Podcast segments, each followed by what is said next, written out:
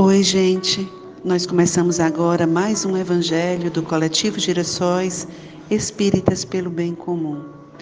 No estudo sequenciado de nosso evangelho, nós estamos no capítulo 11, amar o próximo como a si mesmo, o egoísmo, item 2, 12.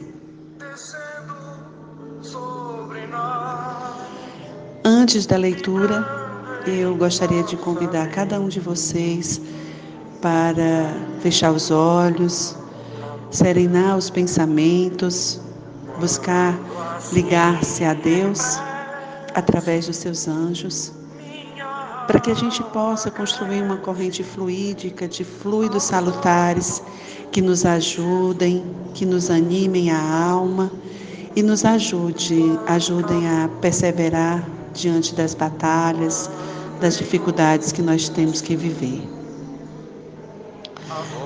Deus, paz de amor, de bondade, de justiça, Senhor da vida, te agradecemos, Deus amado, por este momento em que podemos, através dos ensinamentos de Jesus e através das explicações que o Espiritismo nos dá, entender um pouco mais sobre o mundo espiritual sobre os desafios que nós temos por vencer para conseguir o progresso em tua direção.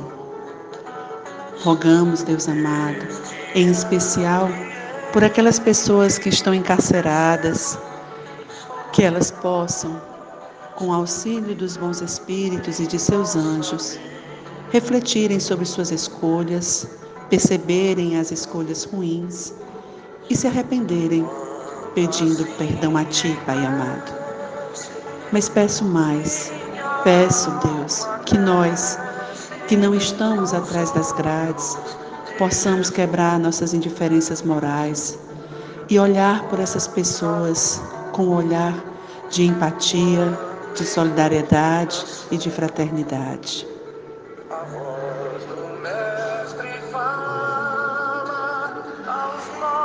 O Evangelho segundo o Espiritismo, capítulo 11, amar o próximo como a si mesmo. O egoísmo, item 12. Se os homens se amassem mutuamente, a caridade seria melhor praticada, mas seria preciso para isso que vos esforçasseis em vos desembaraçar dessa couraça que cobre os vossos corações a fim de serdes mais sensíveis para com aqueles que sofrem. A dureza mata os bons sentimentos. O Cristo não se recusava aquele que se dirigisse a ele, quem quer que fosse. Não era repelido. A mulher adúltera, o criminoso, eram socorridos por ele. Não temia jamais que sua própria consideração viesse a sofrer com isso. Quando, pois, o tomareis como modelo de todas as vossas ações?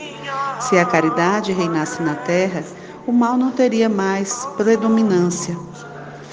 Fugiria envergonhado, esconder-se-ia, porque se encontraria deslocado por toda parte.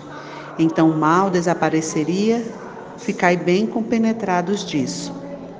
Começai por dar o exemplo vós mesmos Sede caridosos para com todos indiscriminadamente.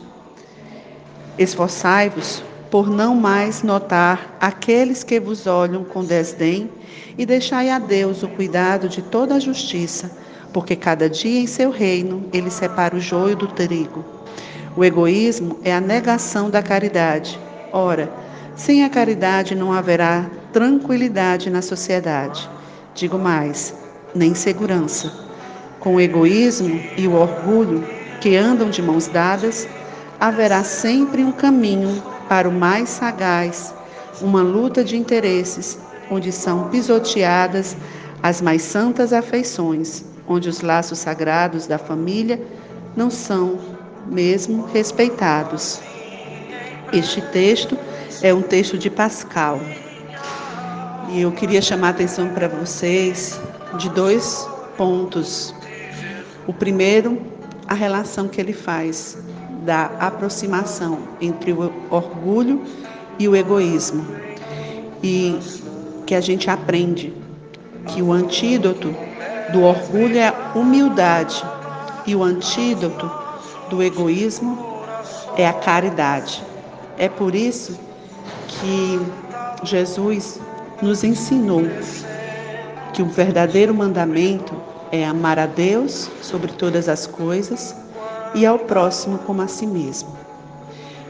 Para amar a Deus, sobretudo, precisamos nos despojar do orgulho e acatar a existência desse ser, que é maior, mais poderoso e mais supremo em tudo em relação a nós. E amar o próximo é despojar-se do egoísmo, é viver o amor em ação, é ser caridoso.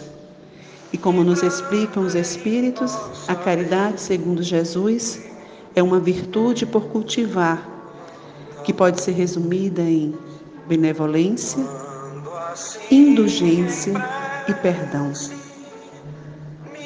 Este é o nosso desafio aprender a desejar o bem a todos, conter os nossos julgamentos e aprender a olhar o outro e perdoar aqueles que nos ofendem.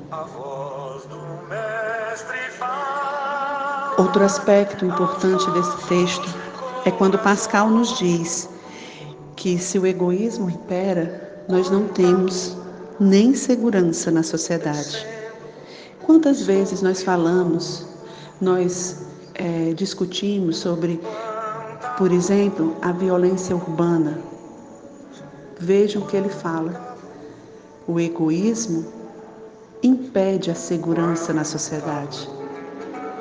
Então, gente, nós precisamos, é claro, pensar em políticas públicas, em propostas de educação, em projetos que permitam um olhar mais empático para o outro. E assim é, evitar os processos violentos tão cotidianos nas nossas vidas. Mas precisamos ir mais fundo na transformação. Cada um de nós e ao mesmo tempo cada um ajudando o outro. Precisamos romper este egoísmo. E a forma de romper este egoísmo começa quebrando a indiferença moral, construindo um olhar para o outro solidário, fraterno, empático. Um olhar de que o outro faz parte da gente, está ligado a gente, porque somos todos filhos de Deus.